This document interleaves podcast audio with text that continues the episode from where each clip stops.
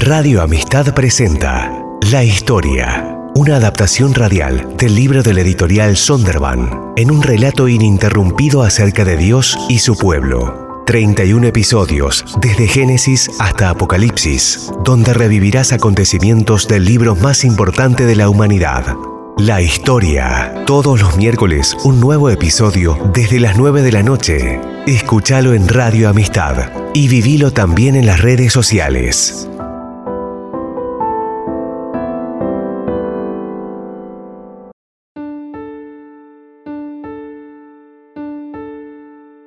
Mientras visita las iglesias en Europa y Asia Menor, Pablo recolecta una ofrenda para los pobres en Jerusalén, y su propósito es llevarla personalmente, incluso si esto significa enfrentar a antiguos colegas con los que tiene cuentas pendientes que resolver. Y así sucede, pues resulta arrestado. Pablo, un ciudadano romano, ejercita sus derechos legales y apela a Roma. Él va a defender su caso y predicarle el Evangelio al hombre más poderoso sobre la tierra. Nosotros por nuestra parte nos embarcamos anticipadamente y zarpamos a Som, donde íbamos a recoger a Pablo. Así se había planeado, ya que él iba a hacer esta parte del viaje por tierra. Cuando se encontró con nosotros en Azón, lo tomamos a bordo y fuimos a Mitilene. De allí Zarpamos al día siguiente y llegamos frente a Quío.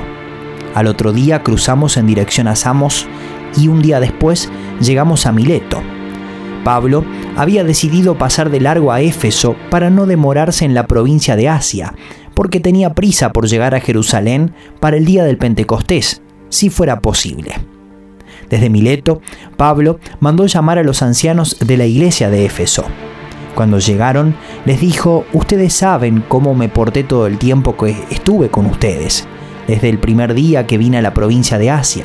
He servido al Señor con toda humildad y con lágrimas, a pesar de haber sido sometido a duras pruebas por las maquinaciones de los judíos. Ustedes saben que no he vacilado en predicarles nada que les fuera de provecho, sino que les he enseñado públicamente y en las casas a judíos y a griegos les he instado a convertirse a Dios y a creer en nuestro Señor Jesús. Y ahora tengan en cuenta que voy a Jerusalén obligado por el Espíritu, sin saber lo que allí me espera. Lo único que sé es que en todas las ciudades el Espíritu Santo me asegura que me esperan prisiones y sufrimientos. Sin embargo, considero que mi vida carece de valor para mí mismo, con tal de que termine mi carrera y lleve a cabo el servicio que me ha encomendado el Señor Jesús, que es el de dar testimonio del Evangelio de la gracia de Dios. Escuchen, yo sé que ninguno de ustedes, entre quienes se han dado predicando el reino de Dios, volverá a verme. Por tanto, hoy les declaro que soy inocente de la sangre de todos, porque sin vacilar les he proclamado todo el propósito de Dios tengan cuidado de sí mismos y de todo el rebaño sobre el cual el Espíritu Santo los ha puesto como obispos para pastorear la iglesia de Dios que Él adquirió con su propia sangre. Después de decir esto, Pablo se puso de rodillas con todos ellos y oró. Todos lloraban inconsolablemente mientras lo abrazaban y lo besaban. Lo que más los entristecía era su declaración de que ellos no volverían a verlo. Luego lo acompañaron hasta el barco. Nosotros continuamos nuestro viaje en barco desde Tiro y arribamos a Tolemaida, donde saludamos a los hermanos y nos quedamos con ellos un día. Al día siguiente salimos y llegamos a Cesarea y nos hospedamos en casa de Felipe, el evangelista, que era uno de los siete. Este tenía cuatro hijas solteras que profetizaban. Llevábamos allí varios días cuando bajó de Judea un profeta llamado Ágabo este vino a vernos y, tomando el cinturón de Pablo, se ató con él de pies y manos y dijo, Así dice el Espíritu Santo. De esta manera atarán los judíos de Jerusalén al dueño de este cinturón y lo entregarán en manos de los gentiles. Al oír esto, nosotros y los de aquel lugar le rogamos a Pablo que no subiera a Jerusalén. ¿Por qué lloran? Me parten el alma, respondió Pablo. Por el nombre del Señor Jesús, estoy dispuesto no solo a ser atado, sino también a morir en Jerusalén. Como no se dejaba convencer, desistimos exclamando, que se haga la voluntad del Señor. Después de esto acabamos los preparativos y subimos a Jerusalén. Frente a una advertencia tan fuerte como la palabra profética a través de Ágabo, la mayoría de las personas buscaría refugio lejos del peligro previsto. Sin embargo, Pablo tenía la vocación y no se acobardaría. Su sentido de seguridad personal le fue confiado solo a Dios. Al llegar a Jerusalén, Pablo fue calurosamente recibido por los creyentes allí, los cuales estaban ansiosos de escuchar lo que Dios había hecho entre los gentiles a través del ministerio de Pablo. Luego se trasladó al templo y sus enemigos vieron una oportunidad. Pablo pudo contar su historia una vez más. Jesús estaba vivo y se le había aparecido en una visión milagrosa en el camino a Damasco. Unos judíos de la provincia de Asia vieron a Pablo en el templo. Alborotaron a toda la multitud y le echaron mano gritando, Israelitas, ayúdennos. Este es el individuo que anda por todas partes enseñando a toda la gente contra nuestro pueblo, nuestra ley y este lugar. Además, hasta ha metido a unos griegos en el templo y ha profanado este lugar santo. Ya antes habían visto en la ciudad a Trófimo el Efesio en compañía de Pablo y suponían que Pablo lo había metido en el templo. Toda la ciudad se alborotó, la gente se precipitó en masa, agarró a Pablo y lo sacó del templo a rastras e inmediatamente se cerraron las puertas. Estaban por matarlo cuando se le informó al comandante del batallón romano que toda la ciudad de Jerusalén estaba amotinada. Enseguida tomó algunos centuriones con sus tropas y bajó corriendo hacia la multitud. Al ver al comandante y a sus soldados, los amotinados dejaron de golpear a Pablo. El comandante se abrió paso, lo arrestó y ordenó que lo sujetaran con dos cadenas. Luego preguntó quién era y qué había hecho. Entre la multitud, cada uno gritaba una cosa distinta. Como el comandante no pudo averiguar la verdad a causa del alboroto, mandó que condujeran a Pablo al cuartel. Cuando Pablo llegó a las gradas, los soldados tuvieron que llevárselo en vilo debido a la violencia de la turba. El pueblo en masa iba detrás gritando que lo maten. Cuando los soldados estaban a punto de meterlo en el cuartel, Pablo le preguntó al comandante, ¿Me permite decirle algo? ¿Hablas griego? replicó el comandante.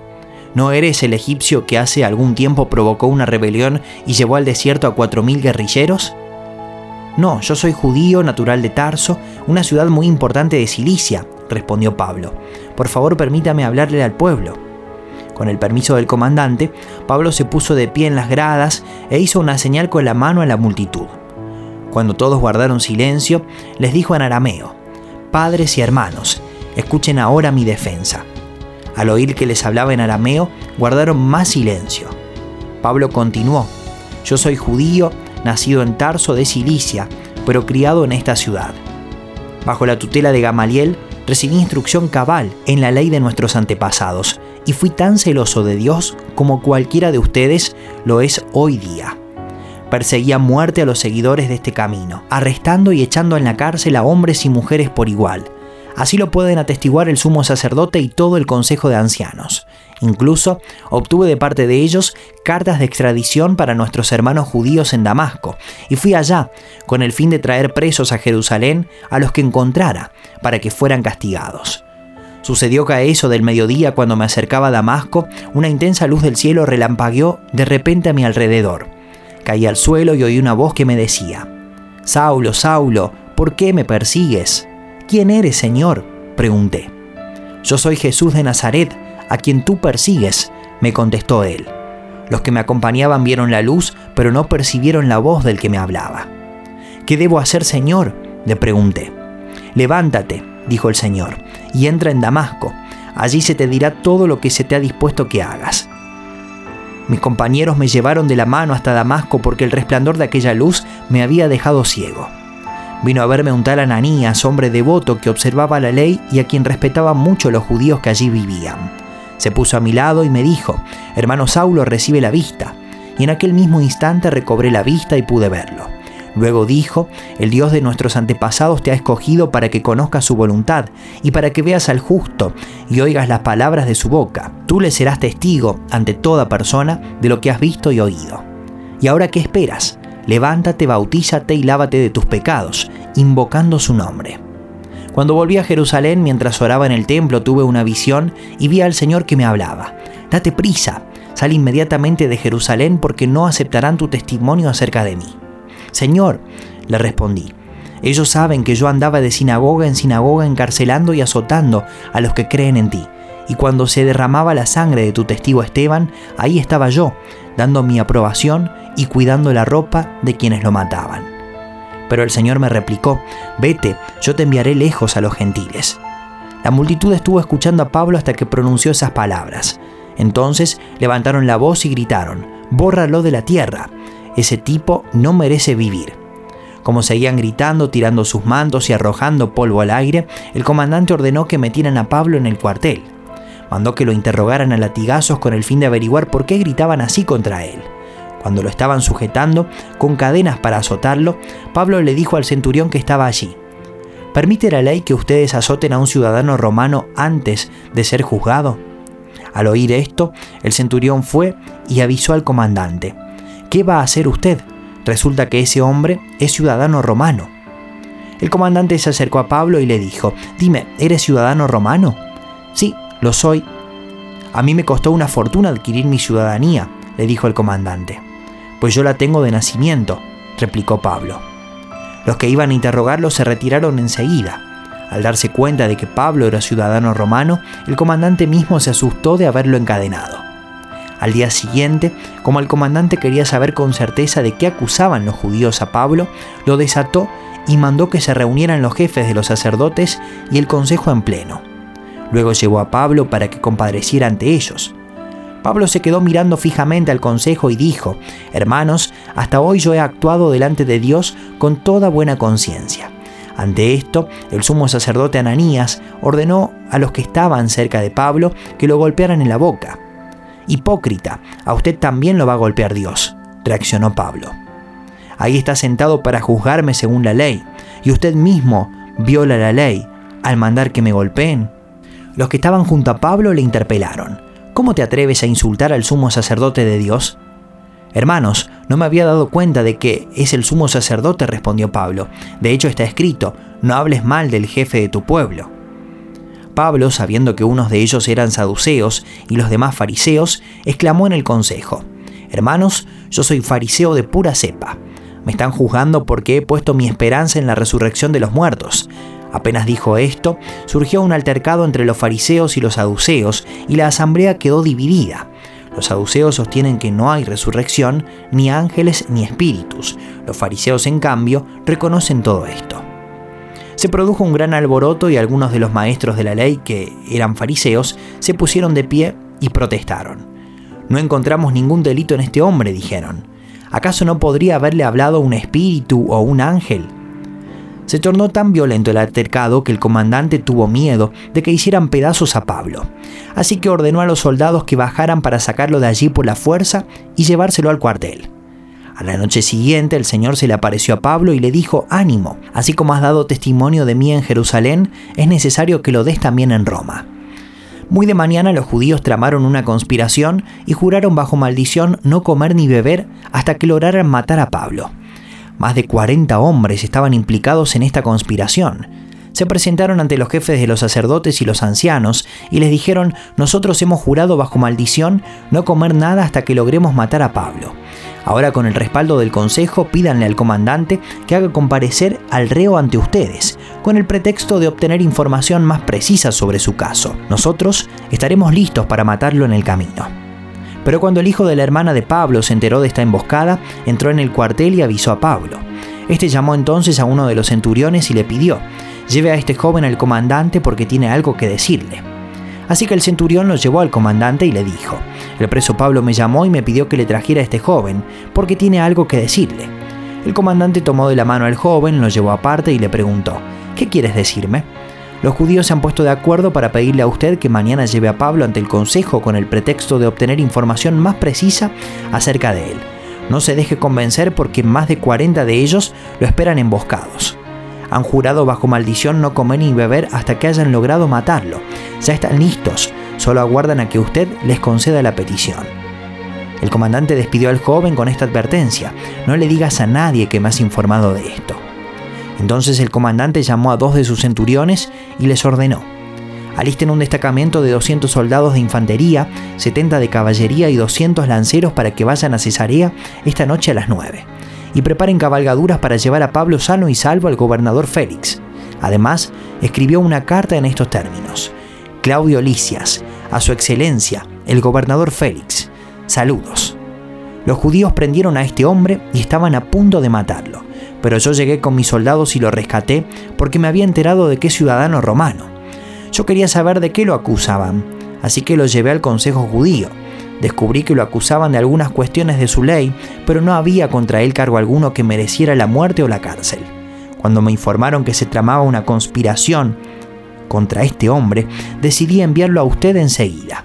También les ordené a los acusadores que expongan delante de usted los cargos que tengan contra él. Así que los soldados, según se les había ordenado, tomaron a Pablo y lo llevaron de noche hasta Antípatris. Al día siguiente, dejaron que la caballería siguiera con él mientras ellos volvían al cuartel. Cuando la caballería llegó a Cesarea, le entregaron la carta al gobernador y le presentaron también a Pablo. Félix leyó la carta y le preguntó de qué provincia era. Al enterarse de que Pablo era de Cilicia, le dijo, Te daré audiencia cuando lleguen tus acusadores, y ordenó que lo dejara bajo custodia en el palacio de Herodes.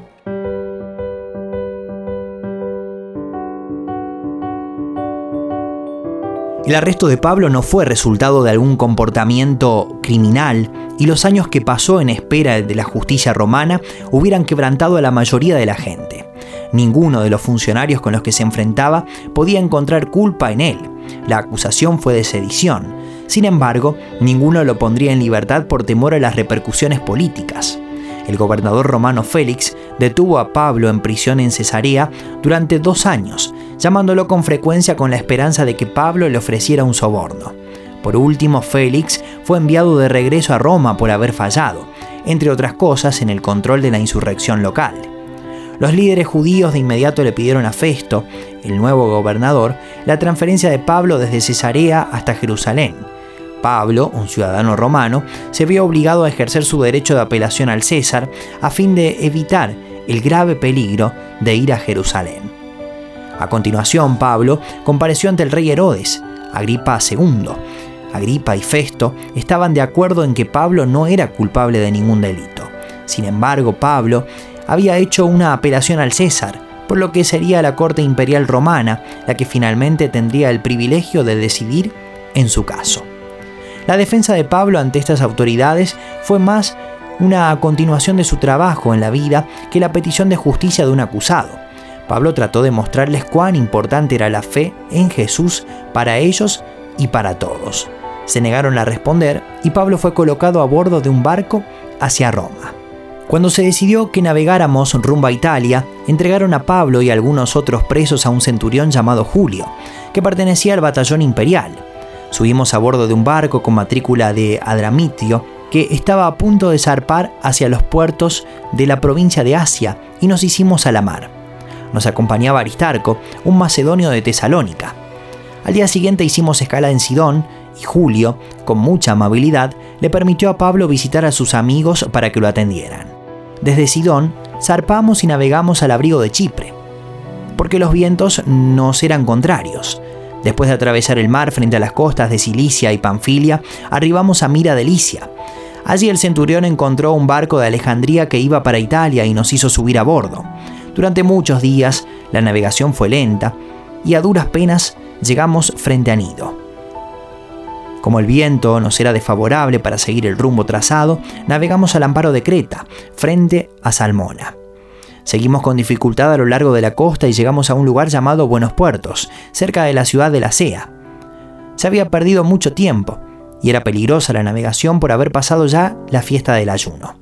Así que Pablo les advirtió, Señores, Veo que nuestro viaje va a ser desastroso y que va a causar mucho perjuicio tanto para el barco y su carga como para nuestras propias vidas.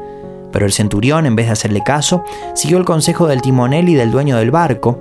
Como el puerto no era adecuado para invernar, la mayoría decidió que debíamos seguir adelante, con la esperanza de llegar a Fenice, puerto de Creta, que da al suroeste y al noroeste, y pasar allí el invierno. Cuando comenzó a soplar un viento suave del sur, creyeron que podían conseguir lo que querían, así que levaron anclas y navegaron junto a la costa de Creta. Poco después se nos vino encima un viento huracanado llamado nordeste que venía desde la isla. El barco quedó atrapado por la tempestad y no podía hacerle frente al viento, así que nos dejamos llevar a la deriva. Mientras pasábamos al abrigo de un islote llamado Cauda, a duras penas pudimos sujetar el bote salvavidas. Después de subirlo a bordo, amarraron con sogas todo el casco del barco para reforzarlo. Temiendo que fueran a encallar en los barcos de arena de la Sirte, echaron el arca flotante y dejaron el barco a la deriva.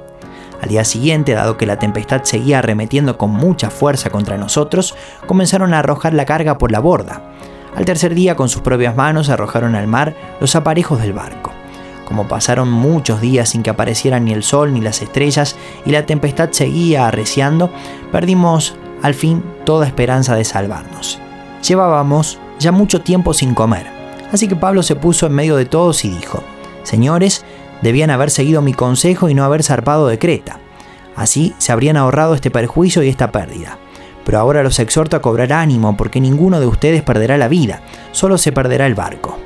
Anoche se me apareció un ángel de Dios a quien pertenezco y a quien sirvo y me dijo, no tengas miedo Pablo, tienes que comparecer ante el emperador y Dios te ha concedido la vida de todos los que navegan contigo.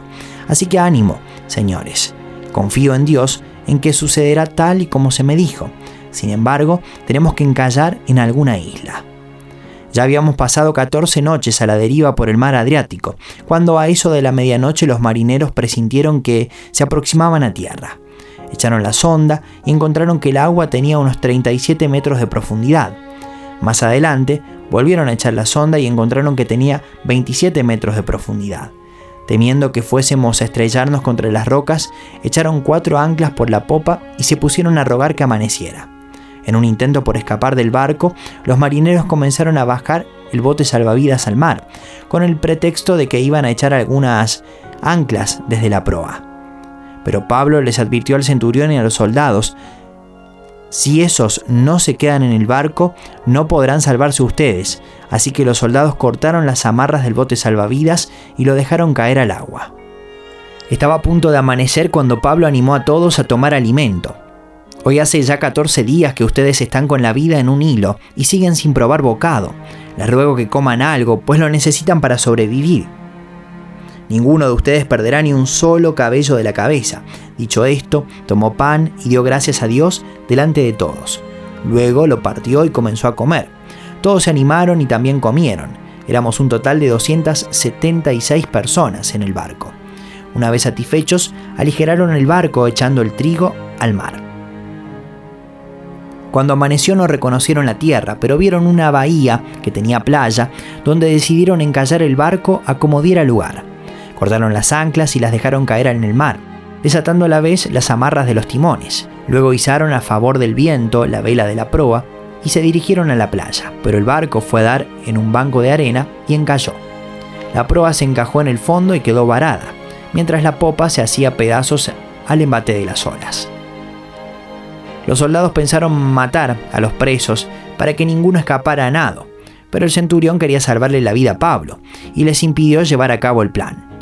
Dio orden de que los que pudieran nadar saltaran primero por la borda para llegar a tierra y de que los demás salieran valiéndose de tablas o de restos del barco. De esta manera todos llegamos sanos y salvos a tierra. Una vez a salvo, nos enteramos de que en la isla se llamaba Malta los isleños nos trataron con toda clase de atenciones. Encendieron una fogata, nos invitaron a acercarnos porque estaba lloviendo y hacía frío. Sucedió que Pablo recogió un montón de leña y le estaba echando al fuego cuando una víbora que huía del calor se le prendió en la mano. Al ver la serpiente colgada de la mano de Pablo, los isleños se pusieron a comentar entre sí. Sin duda este hombre es un asesino, pues aunque se salvó del mar, la justicia divina no va a consentir que siga con vida. Pero Pablo sacudió la mano y la serpiente cayó en el fuego, y él no sufrió ningún daño. La gente esperaba que se hinchara o cayera muerto de repente, pero después de esperar un buen rato y de ver que nada extraño le sucedía, cambiaron de parecer y decían que era un dios.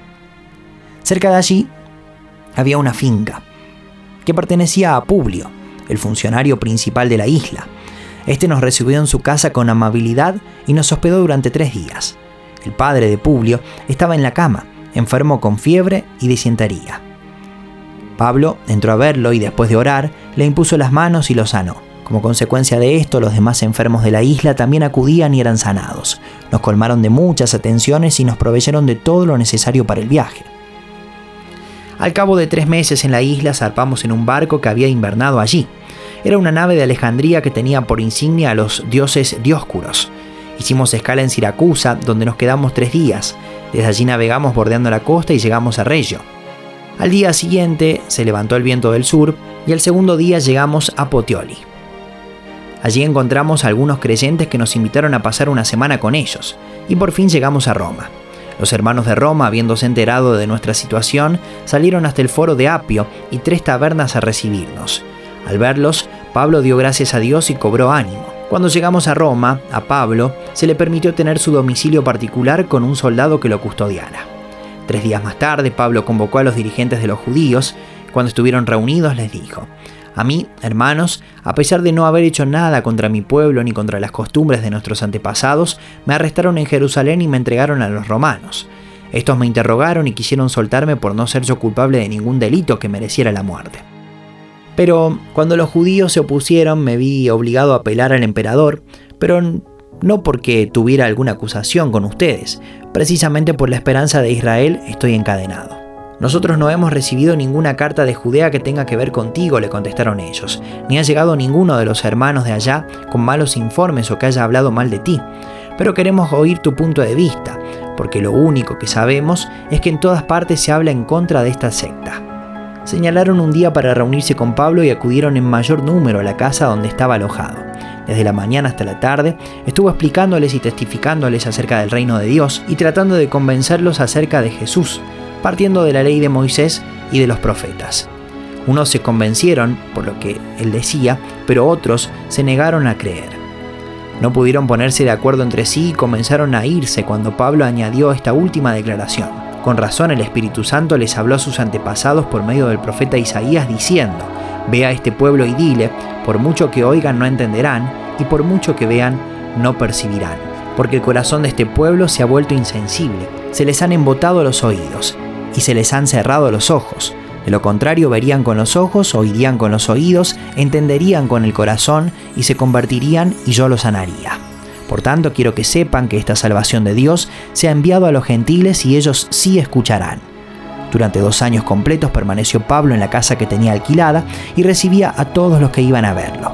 Y predicaba el reino de Dios y enseñaba acerca del Señor Jesucristo sin impedimento y sin temor alguno.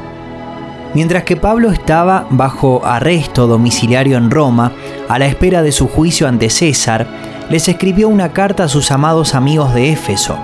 Esta carta probablemente tenía la intención de ser leída y distribuida en varias iglesias, además de la de Éfeso. Era un apasionado reconocimiento del amor de Dios a través de Cristo Jesús y un llamado a todos los creyentes a vivir en unidad. Al acercarse la vida de Pablo a su fin, su corazón se desbordaba de alegría y alabanza ante la maravillosa historia de Dios y la redención en Jesús el Mesías. Pablo, apóstol de Cristo Jesús, por la voluntad de Dios, a los santos y fieles en Cristo Jesús que están en Éfeso. Que Dios nuestro Padre y el Señor Jesucristo les concedan gracia y paz. Alabado sea Dios, Padre de nuestro Señor Jesucristo, que nos ha bendecido en las regiones celestiales con toda bendición espiritual en Cristo. Dios nos escogió en Él antes de la creación del mundo, para que seamos santos y sin mancha delante de Él. En amor, nos predestinó para ser adoptados como hijos suyos por medio de Jesucristo, según el buen propósito de su voluntad, para alabanza de su gloriosa gracia, que nos concedió en su amado. En Él tenemos la redención mediante su sangre, el perdón de nuestros pecados conformes a las riquezas de la gracia que Dios nos dio en abundancia con toda sabiduría y entendimiento. Él nos hizo conocer el misterio de su voluntad conforme al buen propósito que de antemano estableció en Cristo, para llevarlo a cabo cuando se cumpliera el tiempo. Reunir en Él todas las cosas, tanto las del cielo como las de la tierra. No he dejado de dar gracias por ustedes al recordarlos en mis oraciones. Pido que el Dios de nuestro Señor Jesucristo, el Padre Glorioso, les dé el espíritu de sabiduría y de revelación para que lo conozcan mejor, Pido también que les sean iluminados los ojos del corazón para que sepan a qué esperanza Él los ha llamado, cuál es la riqueza de su gloriosa herencia entre los santos y cuán incomparable es la grandeza de su poder a favor de los que creemos. Ese poder es la fuerza grandiosa y eficaz que Dios ejerció en Cristo cuando lo resucitó de entre los muertos y lo sentó a su derecha en las regiones celestiales, muy por encima de todo gobierno y autoridad, poder y dominio y de cualquier otro nombre que se invoque, no solo en este mundo, sino también en el venidero. Dios sometió todas las cosas al dominio de Cristo y lo dio como cabeza de todo a la iglesia. Esta, que es su cuerpo, es la plenitud de aquel que lo llena todo por completo. En otro tiempo ustedes estaban muertos en sus transgresiones y pecados, en los cuales andaban conforme a los poderes de este mundo. Se conducían según el que gobierna las tinieblas, según el espíritu que ahora ejerce su poder en los que viven en la desobediencia.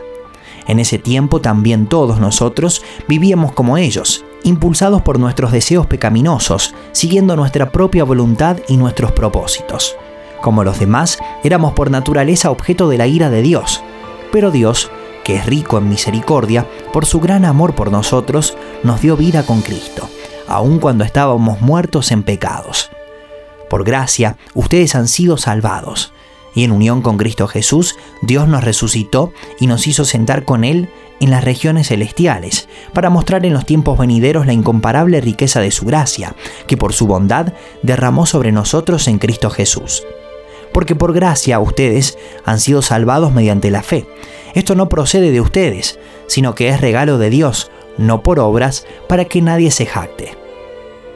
Porque somos hechura de Dios, creados en Cristo para buenas obras las cuales Dios dispuso de antemano a fin de que las pongamos en práctica.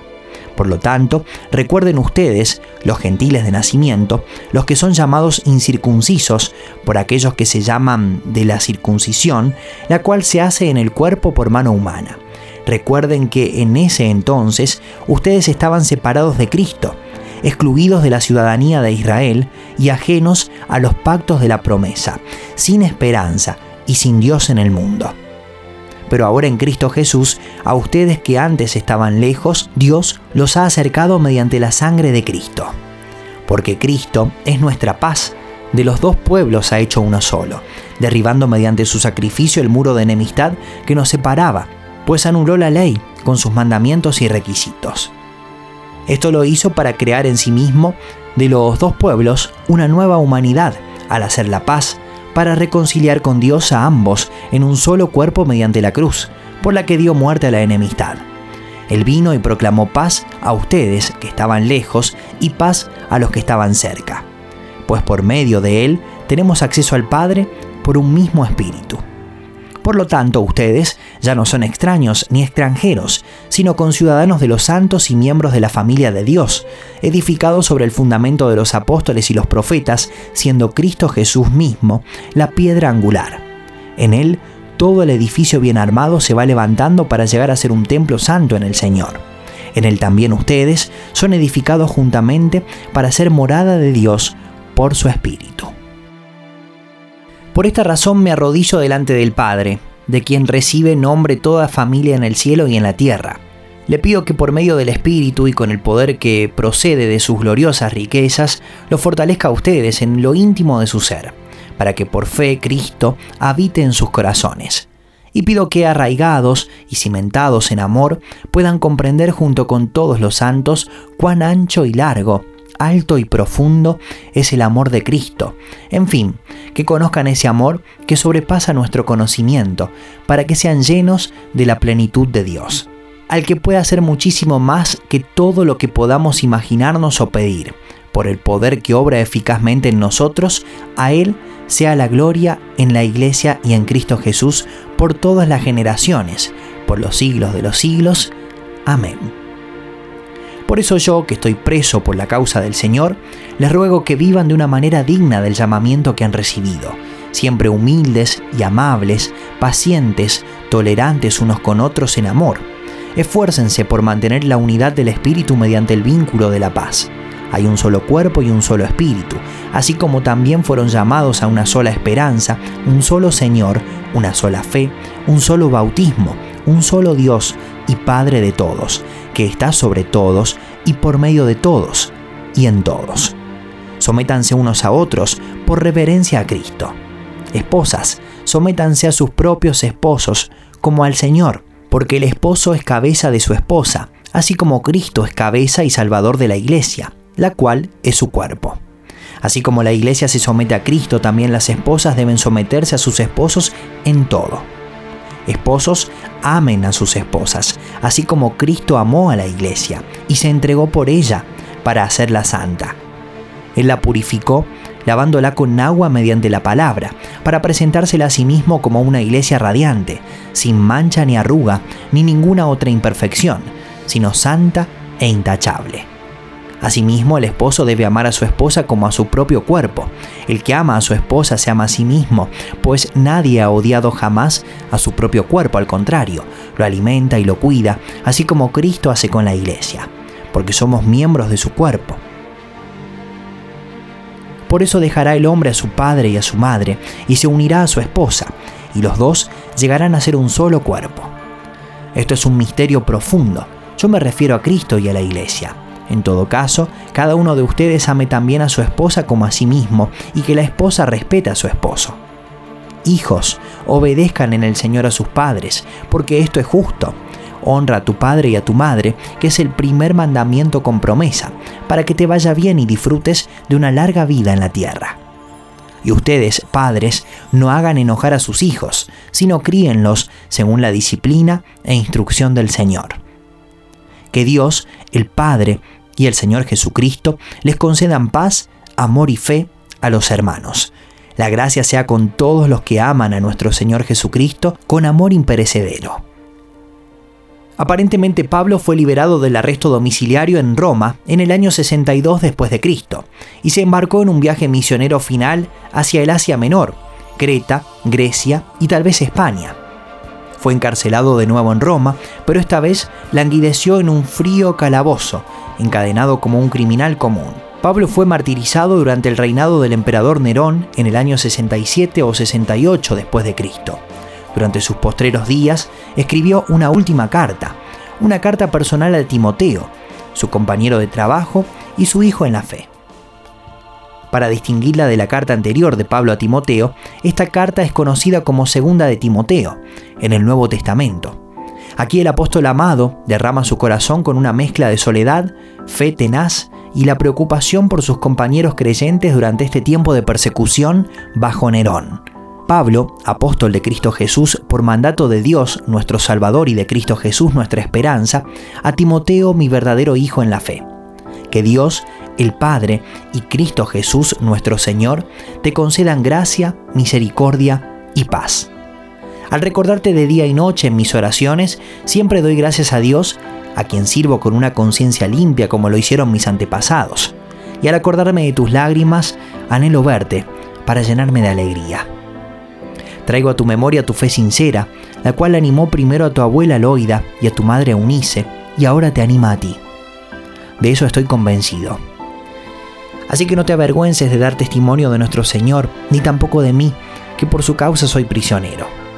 Al contrario, tú también con el poder de Dios debes soportar sufrimientos por el Evangelio, pues Dios nos salvó y nos llamó a una vida santa, no por nuestras propias obras, sino por su propia determinación y gracia. Nos concedió este favor en Cristo Jesús antes del comienzo del tiempo y ahora lo ha revelado con la venida de nuestro Salvador, Cristo Jesús, quien destruyó la muerte y sacó a la luz la vida incorruptible mediante el Evangelio. De este Evangelio he sido yo designado heraldo, apóstol y maestro. Por ese motivo padezco estos sufrimientos, pero no me avergüenzo, porque sé en quién he creído y estoy seguro de que tiene poder para guardar hasta aquel día lo que he confiado. Así que tú, hijo mío, fortalécete por la gracia que tenemos en Cristo Jesús. Lo que me has oído decir en presencia de muchos testigos, encomiéndalo a creyentes dignos de confianza, que a su vez estén capacitados para enseñar a otros comparte nuestros sufrimientos como buen soldado de Cristo Jesús.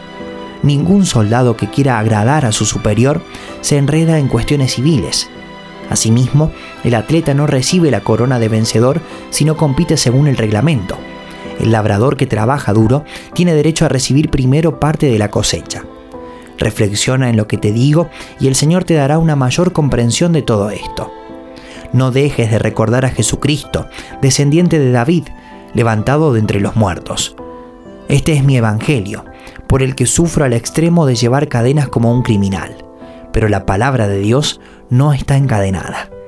Tú, en cambio, has seguido paso a paso mis enseñanzas, mi manera de vivir, mi propósito, mi fe, mi paciencia, mi amor, mi constancia, mis persecuciones y mis sufrimientos.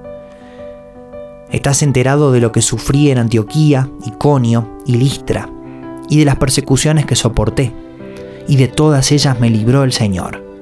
Asimismo, serán perseguidos todos los que quieran llevar una vida piadosa en Cristo Jesús, mientras que esos malvados embaucadores irán de mal en peor, engañando y siendo engañados. Pero tú permanece firme en lo que has aprendido y de lo cual estás convencido pues sabes de quiénes lo aprendiste. Desde tu niñez conoces las sagradas escrituras que pueden darte la sabiduría necesaria para la salvación mediante la fe en Cristo Jesús. Toda la escritura es inspirada por Dios y útil para enseñar, para reprender, para corregir y para instruir en la justicia, a fin de que el siervo de Dios esté enteramente capacitado para toda buena obra. Yo por mi parte ya estoy a punto de ser ofrecido como un sacrificio y el tiempo de mi partida ha llegado. He peleado la buena batalla, he terminado la carrera, me he mantenido en la fe. Por lo demás, me espera la corona de justicia que el Señor, el juez justo, me otorgará en aquel día. Y no solo a mí, sino también a todos los que con amor hayan esperado su venida. Haz todo lo posible por venir a verme cuanto antes, pues Demas por amor a este mundo, me ha abandonado y se ha ido a Tesalónica. Crescente se ha ido a Galacia y Tito a Dalmacia. Solo Lucas está conmigo. Recoge a Marcos y tráelo contigo, porque me es de ayuda en mi ministerio. A Tíquico lo mandé a Éfeso. Cuando vengas, trae la capa que dejé en Troas, en casa de Carpo. Trae también los libros, especialmente los pergaminos. Pablo no fue el único apóstol que sería martirizado. La tradición dice que Juan, el autor de una magnífica y misteriosa visión descrita en un libro llamado Apocalipsis, fue el más longevo y el último superviviente de los discípulos originales de Jesús. En el momento en que escribió ese libro, es probable que los otros discípulos ya hubieran sido asesinados, de acuerdo a la tradición. Pedro fue crucificado boca abajo, o que hubieran viajado a las regiones donde las noticias acerca de ellos se perdieron con la distancia y el tiempo. Juan fue desterrado a la isla de Patmos, donde escribió sobre la visión y la revelación que recibió. Continuará.